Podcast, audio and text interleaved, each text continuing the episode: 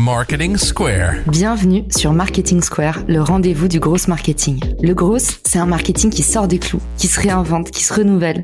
C'est aussi un mindset qui repose sur l'envie de se dépasser, de se détacher de ses opinions une bonne fois pour toutes et d'apprendre en continu. Si tu te reconnais dans cette description, que tu sois débutant ou expert, abonne-toi. Ce podcast va devenir ton meilleur allié.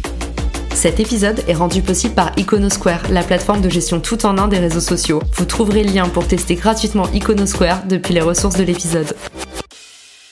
Bonjour à tous et bienvenue dans ce nouvel épisode de Marketing Square. Aujourd'hui, on va parler à nouveau d'influence marketing parce que pour beaucoup d'entre vous, c'est difficile d'internaliser ces campagnes d'influence marketing. On ne sait pas très bien comment sourcer le bon influenceur ou le dénicher, à qui vraiment faire appel, comment accepter ses conditions, comment négocier et puis aussi comment identifier un potentiel faux influenceur. Alors, pour en parler avec nous aujourd'hui, je reçois Armand de Beyond Media. Salut Armand, comment ça va? Salut Caro, très très bien et toi? Trop ravi de t'avoir pour un nouvel épisode et en plus je sais que tu vas éclairer notre lanterne sur un sujet qui est très très difficile à internaliser pour les marques parce que tout simplement c'est des métiers qui sont si jeunes que tout le monde est encore un petit peu en train d'apprendre. Alors toi tu en connais un rayon sur le sujet. Aujourd'hui on va bénéficier de tes lumières.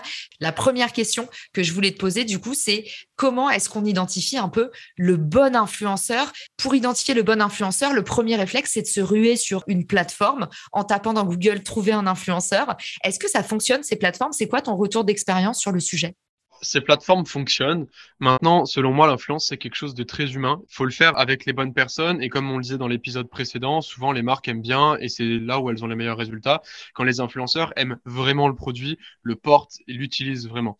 Une plateforme, elle va déshumaniser le tout. Oui, c'est fonctionnel. C'est possible d'avoir des bons résultats avec des plateformes. Maintenant, de mon point de vue, toutes les personnes qui ont eu les meilleurs résultats au sein de nos clients et même de manière générale dans l'influence, c'est pas via des plateformes. Parce que, comme dit, ça, je me répète, mais ça déshumanise le truc.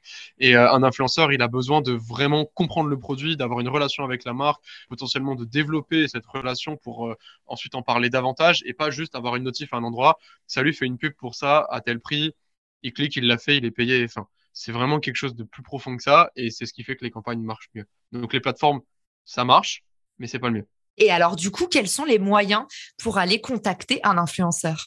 Il y a la façon très classique d'aller les contacter en direct. Euh, ça, ça va marcher pour tous les influenceurs euh, de taille moyenne. Après, encore une fois, taille moyenne, ça dépend de la niche. Ça peut valoir dire 10K pour une petite niche comme 100K pour une plus grosse niche. On y viendra après. Ou passer par des agences qui représentent elles-mêmes ces influenceurs-là et qui, du coup, sont de manière générale proche des talents. Donc euh, ça va être facile pour elle aussi de bien représenter l'influenceur, que ce soit ses besoins, ses préférences, etc. Et du coup, même via agence, d'humaniser la chose, si tout est bien fait et bien choisi. Et ensuite, si vraiment il y a pour objectif d'avoir des personnalités publiques, des stars, etc., là, il faut rentrer de contact en contact pour atteindre la personne en question. Mais ça se fait soit du coup en direct, soit via agence. L'avantage de l'agence, j'imagine, c'est qu'en fait, elle te permet non seulement bah, d'identifier plus facilement peut-être l'influenceur qui va pouvoir le mieux porter ton message, où il va y avoir un maximum d'adhésion entre le produit, le message et, le canal. Aussi, j'imagine que l'agence, elle, sait un peu euh, reconnaître le vrai du faux. Et ça, c'est quelque chose que j'entends beaucoup. C'est une vraie douleur, les gens qui se font avoir par des influenceurs qui ont euh, soit des fausses communautés, donc euh, qui ont acheté des abonnés, soit qui ont un faux taux d'engagement parce qu'ils achètent des likes. Du coup, est-ce que tu as euh, des petites ruses de renard, des petites astuces à nous partager? Comment vous faites à l'agence pour détecter le vrai du faux? Alors, il y a plein de techniques. Pour revenir à ce qu'on disait avant, il y a des outils qui permettent de le faire, notamment HypeAuditor, qui est celui qui fonctionne le mieux aujourd'hui, donc évidemment qui est payant, c'est un SaaS. Maintenant, nous, on l'utilise pas du tout et on utilise d'autres méthodes qui sont utilisables par tout le monde. Ce qu'il faut se dire, un influenceur, lorsqu'il poste, son audience, elle va directement liker ses publications de façon linéaire. C'est-à-dire que lorsqu'un post est publié, ça va tranquillement monter, il va y avoir de plus en plus de personnes, de façon logique, dans tous les cas, c'est assez simple à comprendre, jusqu'à s'atténuer petit à petit. Une technique qui fonctionne bien, après ça demande un petit peu de temps, c'est d'activer les notifications sur le profil d'un influenceur et d'attendre qu'il poste. Une fois qu'il poste, il y a la notification qui arrive. Et là, vous regardez pendant les 20 prochaines minutes, admettons, ce qui se passe avec sa publication. Est-ce qu'elle fait 10 likes, 20 likes, 30 likes, 600 likes? Auquel cas, problème. Est-ce qu'elle y va crescendo? Et auquel cas, c'est OK Est-ce que ça monte pas du tout et quand vous revenez le lendemain, d'un coup, par miracle, il y a 2000 gemmes de plus? Voilà, c'est des choses à analyser qui sont très logiques. Maintenant, autre façon de voir, vous allez appuyer sur les mentions j'aime de la personne. Là, on parle pour des réseaux où c'est apparent. Par exemple, sur Snapchat, c'est plus compliqué. On va venir juste après à la technique ultime, j'ai envie de dire. Vous allez regarder les mentions j'aime de la personne, vous scrollez et au hasard, vous appuyez sur quelqu'un et vous regardez si cette personne-là déjà semble avoir un compte réel francophone, etc., ou dans le pays dans lequel vous êtes en train d'annoncer, et si cette personne suit l'influenceur en question. Parce que si vous, quand vous allez regarder les likes de quelqu'un et que sur 5 ou 10 personnes sur lesquelles donc votre échantillon test, vous voyez que ces personnes-là ne suivent pas l'influenceur en question, soit la publié, elle a buzzé, ils ont vu le post dans l'Explorer et c'est OK, vous faites le test sur d'autres publications et vous allez vite voir si c'est vrai ou faux, ou soit c'est quelqu'un qui a acheté des j'aime et du coup c'est des gens qui sont pas abonnés mais qui ont juste liké. Et la dernière technique pour vraiment savoir si l'audience est réelle ou pas, un le falsifiable, c'est les vues story de la personne et les statistiques d'audience. Donc euh, ça, ça se voit, il y a des vidéos. Nous, on demande en fait la plupart du temps des vidéos quand on a des doutes, où en fait c'est très compliqué et après personne va aller commencer à faire des montages sur Premiere Pro pour euh, falsifier ces statistiques. Quand on veut vraiment être certain, on demande une vidéo des statistiques de la personne et notamment de ses statistiques en story, parce qu'on va voir directement les vues des stories de la veille. On saura si c'est des vues réelles parce que la personne va swiper directement euh, sur ses stories et a priori elle va pas devenir euh, monteur professionnel sur Premiere Pro. En tout cas, elle va pas faire l'effort de le faire pour euh, falsifier ça, pour envoyer ses stats à une agence. En général, quand c'est faux, dans tous les cas, ils envoient juste pas de vidéo parce qu'ils ont honte.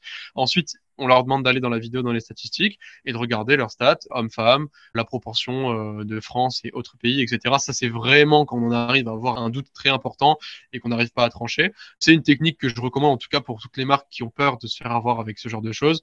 Une vidéo, c'est quasiment infalsifiable. Et ça, j'adore parce que, en fait, pour ceux qui nous écoutent, on, vous raconte l'histoire avec Armand quand on s'est rencontrés. Moi, j'ai halluciné quand il m'a raconté cette histoire qu'en fait, il y avait beaucoup d'influenceurs qui envoyaient des stats photoshopés.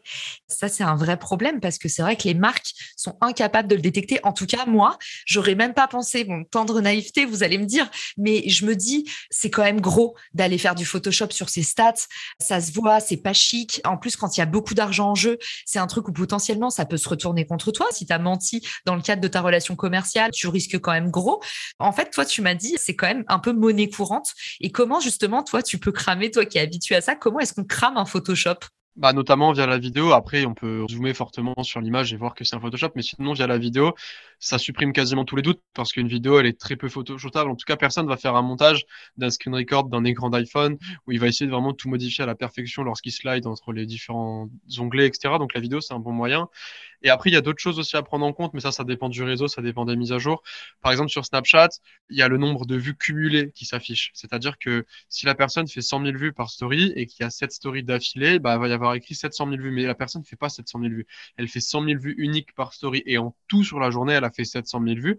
C'est juste 100 000 personnes qui ont vu 7 stories différentes. Et ça, c'est des choses à prendre en compte. Après, voilà, c'est à chaque fois aux annonceurs d'aller comprendre quelles sont les différentes mises à jour de différents réseaux. Et aussi, il y a une certaine cohérence de manière générale au sein des influenceurs où on voit l'audience qu'ils ont, on voit à peu près les statistiques qu'ils peuvent faire et on se rend compte de si c'est réel ou pas. L'histoire de la vidéo et du Photoshop, nous, ça nous arrive rarement de le faire parce qu'à l'œil nu, on voit très vite si c'est vrai ou faux. Si vous êtes annonceur et que vous avez des doutes, voilà, c'est la solution ultime. Euh, si vraiment vous êtes stressé, au moins là, vous n'avez pas de problème. C'est clair. Bon, après, euh, c'est aussi euh, souvent, on n'ose pas demander parce que déjà demander des screenshots, tu te souviens, je t'en parlais, moi, dans le cadre d'un partenariat, je me suis retrouvée à devoir demander des screenshots parce que j'avais l'impression que les choses n'avaient pas vraiment été faites. C'est quand même un peu touchy. En tout cas, les gens peuvent mal le prendre quand on demande, euh, quand on demande des screenshots. Alors, j'imagine même pas une vidéo, mais toi, du coup, j'imagine que tu mets ça un peu dans les prérequis pour la campagne. Tu leur en parles avant, en fait, tu leur demandes pas pendant la campagne. Ça, c'est parmi les bonnes pratiques peut-être qu'on pourrait donner? Nous, comme dit, on demande quasiment jamais de vidéo parce qu'on en arrive rarement à ce stade. On travaille souvent avec les influenceurs qu'on connaît, on sait, et puis même, on voit vraiment, comme dit, à l'œil nu. C'est vraiment un conseil pour ceux qui ne connaissent pas, qui ont du mal à repérer. Maintenant, s'il y a un problème, ça nous est arrivé plusieurs fois, ça nous est arrivé trois, quatre fois dans l'année.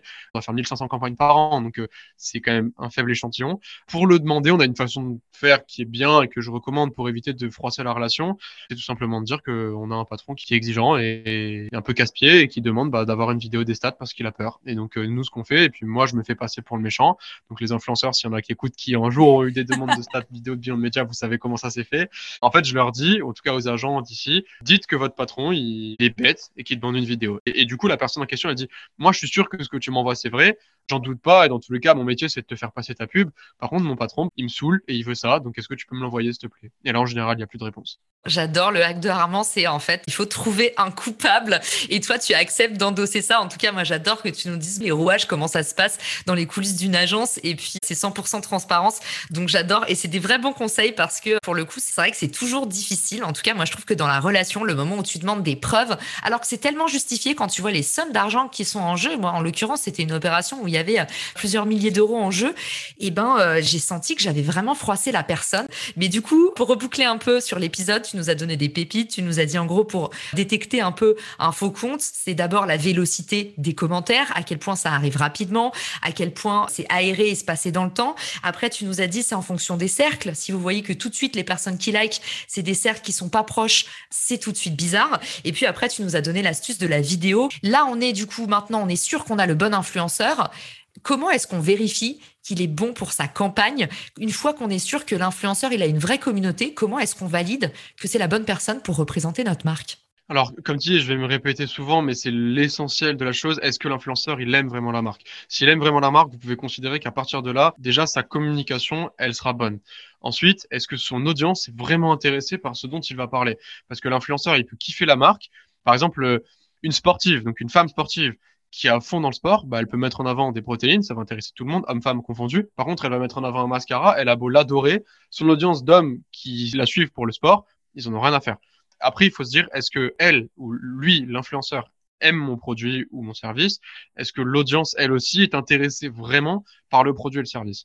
Si vous êtes convaincu de ça, et vous le voyez via le contenu que la personne partage quotidiennement, c'est assez facile, vous vous dites, OK, maintenant, quelle va être la meilleure façon de placer mon produit dans le quotidien de cette personne-là, produit ou service, encore une fois, pour que ce soit le plus naturel possible?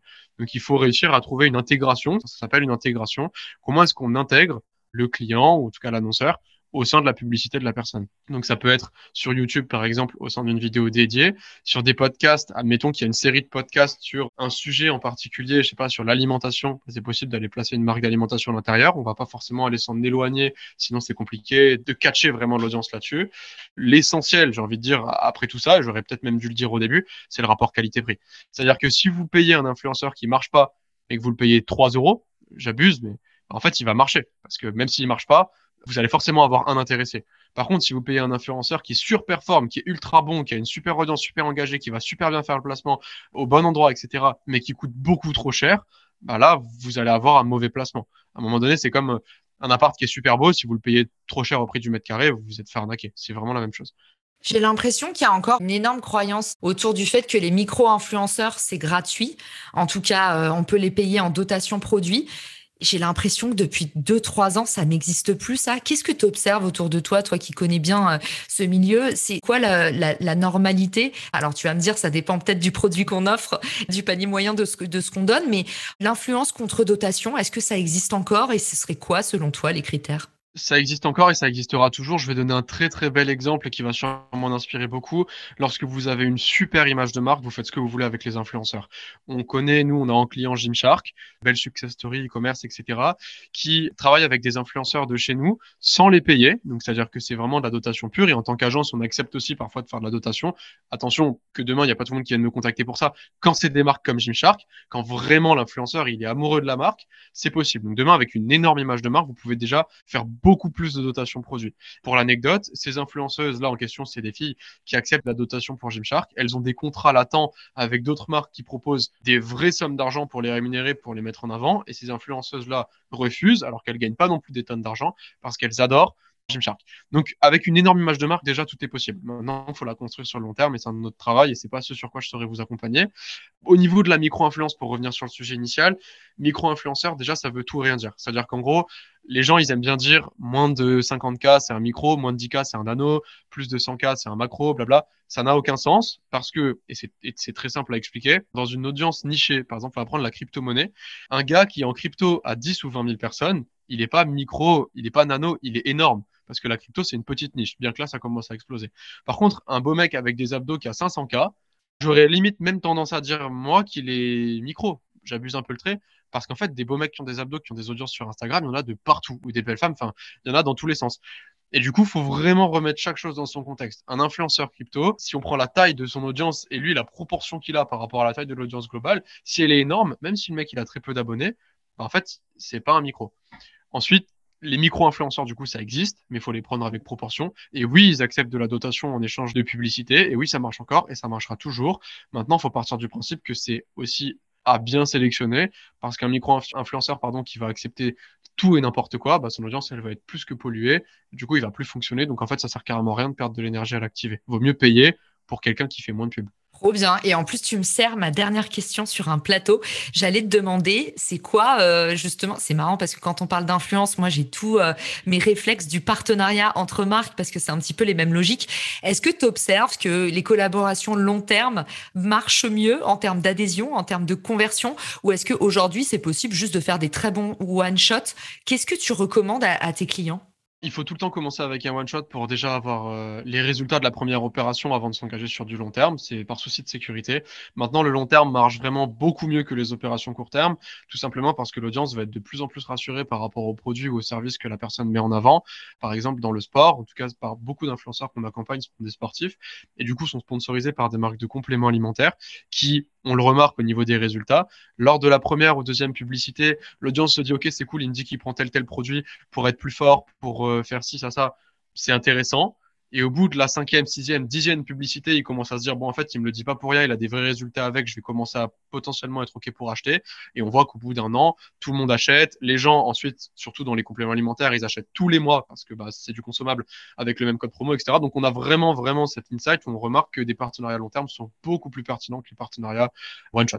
Hyper intéressant. Donc en fait, comme en publicité, il y a l'itération qui joue vraiment dans les résultats. Et puis euh, bah, tout simplement pour ceux qui nous écoutent, donc vous avez votre réponse entre est-ce que ça vaut le coup Alors pour un test, oui, mais sur le long terme, au lieu de prendre 10 influenceurs pour parler de votre produit, c'est mieux d'en avoir un à l'année qui crée justement son propre funnel de conversion et qui va bâtir aussi lui une vraie relation avec la marque. Donc ça génère toujours plus de confiance, parce qu'on aura l'occasion d'en parler dans le prochain épisode où tu vas nous expliquer bah, comment on se lance pour être euh, influenceur Qu'est-ce qu'on peut en attendre? Ben Justement, il faut faire attention aussi à pas polluer les audiences. Donc, pour que ce partenariat reste gagnant-gagnant, faut faire attention des deux côtés à bien bâtir de la confiance. C'est comme ça que vous allez aussi avoir de la conversion. Merci beaucoup Armand pour tout ce que tu nous as partagé encore dans cet épisode. On se retrouve dans notre chapitre 3 de euh, comment monétiser son audience et comment euh, se lancer dans l'influence. En attendant, pour t'envoyer des remerciements, des questions, se renseigner sur ton agence Beyond Media, où est-ce qu'on peut te retrouver? Pouvez me retrouver sur LinkedIn et sur Instagram, au nom qu'il y aura dans la description, je suppose. Armand Loyodis de Montis, un peu compliqué à écrire, mais je vous laisserai faire l'effort de trouver. Si vous avez des questions, vous pouvez m'envoyer des messages. Trop bien. En plus, à chaque fois, il dit son nom de famille hyper vite pour être vraiment sûr que tous les dyslexiques restent le stylo tremblant à la main. Merci beaucoup, Armand. Et je vous dis à tous à très bientôt pour un nouvel épisode de Marketing Square. Ciao! Si cet épisode te plaît, tu peux le partager en me taguant ou lui laisser 5 étoiles sur Apple Podcast. Marketing Square.